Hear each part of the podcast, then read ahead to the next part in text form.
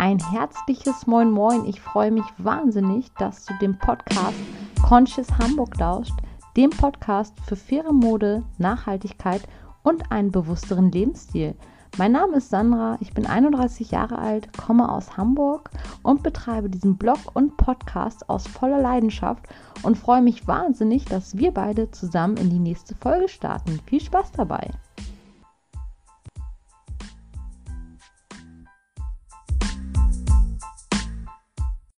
Moin und ich freue mich wahnsinnig, dass du dabei bist und dieser Podcast-Folge lauscht.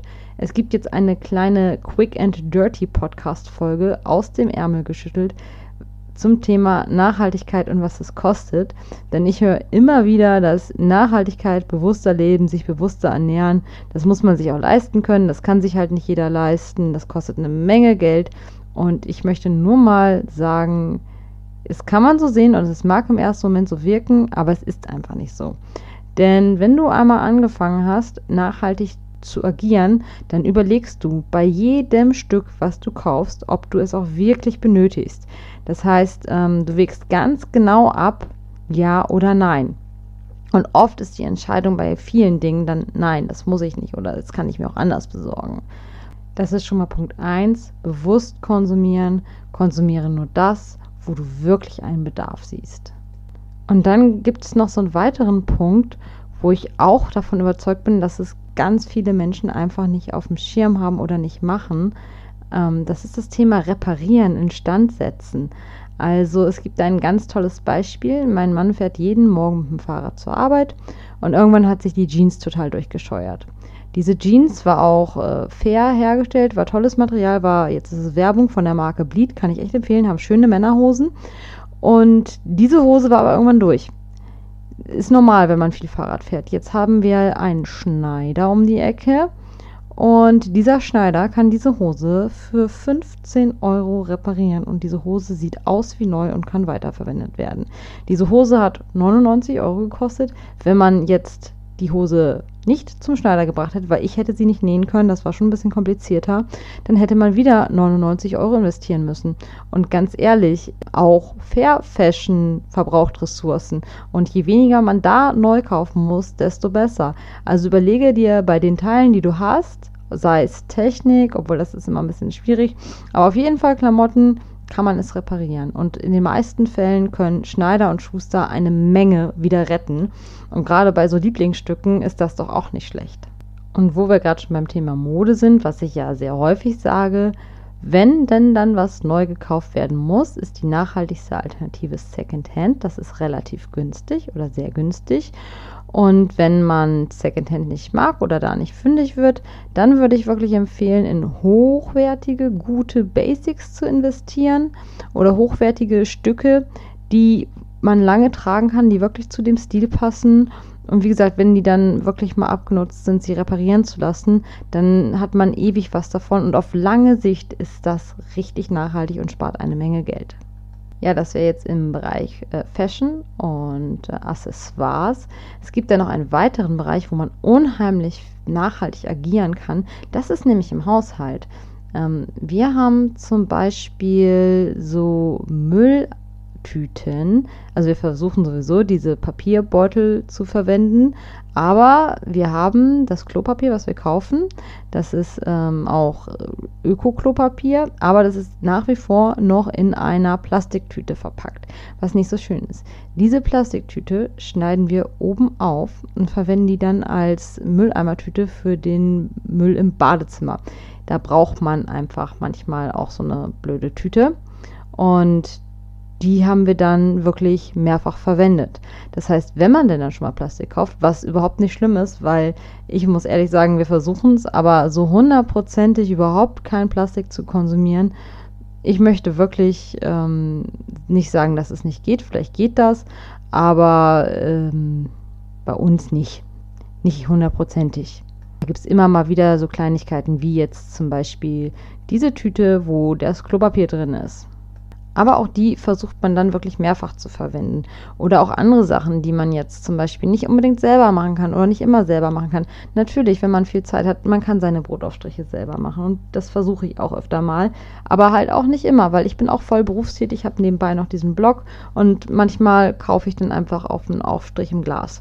Glas ist natürlich auch nicht unbedingt nachhaltig, wenn man es danach gleich wieder entsorgt. Aber auch Glas versuche ich wirklich sehr viel wieder zu verwenden. Ich gehe damit in den Unverpacktladen. Ich versuche es für andere Dinge als Behältnis zu benutzen. Also Glas kann man wirklich sehr gut wiederverwenden. Oder wenn ich dann irgendwann selber einen Brotaufstrich mache, dann habe ich auch wieder ein Glas. Und ähm, Glas ist, wenn man es gleich wegschmeißt, auch nicht viel nachhaltiger oder viel schlechter für die Umwelt, als wenn man was in Plastik eingeschweißt kauft hat so ein bisschen was mit dem Recycling zu tun. Von daher versuch wirklich das, was du hast, wieder zu verwenden. Und dann hast du da auch schon mal eine ganze Menge Kohle gespart. Auch meine Cashew- oder Mandelmilch mache ich selbst oder machen wir selber. Das ist auch ganz einfach. Also man kann das natürlich kompliziert machen. Man kann ähm, Cashews einlegen, mahlen, mit Wasser mixen und sieben. Aber ich benutze wirklich am liebsten die Methode mit dem Cashew-Mousse. Das kann ich auch mittlerweile im Unverpacktladen kaufen. Cashew-Mousse und Wasser, je nachdem, wie viel man machen möchte. Ich packe immer so einen ordentlichen gehäuften Löffel auf 500 Milliliter Wasser ab in den Mixer. Und ich habe gerade noch keinen Hochleistungsmixer, sondern einen ganz normalen Standardmixer. Und ähm, das wird auch super. Das heißt, ich spare Verpackung und ich spare auch diese Cashewmilch, weil diese Cashewmilch, ich weiß nicht, die kostet 2,79 Euro. Und bei dem, was wir so an Cashewmilch konsumieren, für das Müsli oder für den Kaffee oder sonst was, ähm, das ist schon eine ganze Menge. Und da sparen wir wirklich richtig Geld. Ich möchte gar nicht bestreiten, dass wenn man jetzt in den Unverpacktladen geht oder irgendwo im Bio-Supermarkt einkauft, dass das vielleicht teurer ist als beim Discounter. Aber da muss man halt auch mal sehen, welche Qualität bekommt man auch. Und wenn man jetzt diese ganzen anderen Steps, die ich vorher genannt habe, irgendwie ja nicht befolgt, aber wenn man da irgendwas von umsetzt, dann hat man an der Stelle schon mal Geld gespart.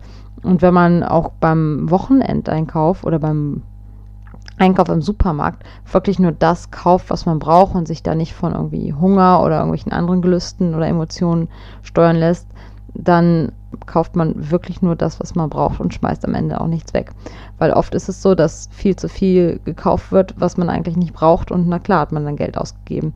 Und wenn man wirklich nur das kauft, was man braucht und dann vielleicht ein bisschen öfter einkaufen geht. Gut, das funktioniert in der Stadt, das funktioniert vielleicht auch nicht, wenn ich eine Großfamilie bin, das möchte ich gar nicht sagen. Aber ich glaube, wer wirklich nur das einkauft, was er auch tatsächlich konsumiert, der spart tatsächlich auch eine Menge Geld und realisiert dann, was er sonst so unnütz gekauft hat. Ich finde auch zum Beispiel, seitdem wir Seife benutzen und ich die Flüssigseife selber mache, das spart auch nochmal richtig Geld, weil aus so einem Stück Kernseife kann man richtig lange Flüssigseife machen und das spart auch wiederum ganz schön was. Also selbst machen ist auch so ein Ding, was unheimlich Geld spart.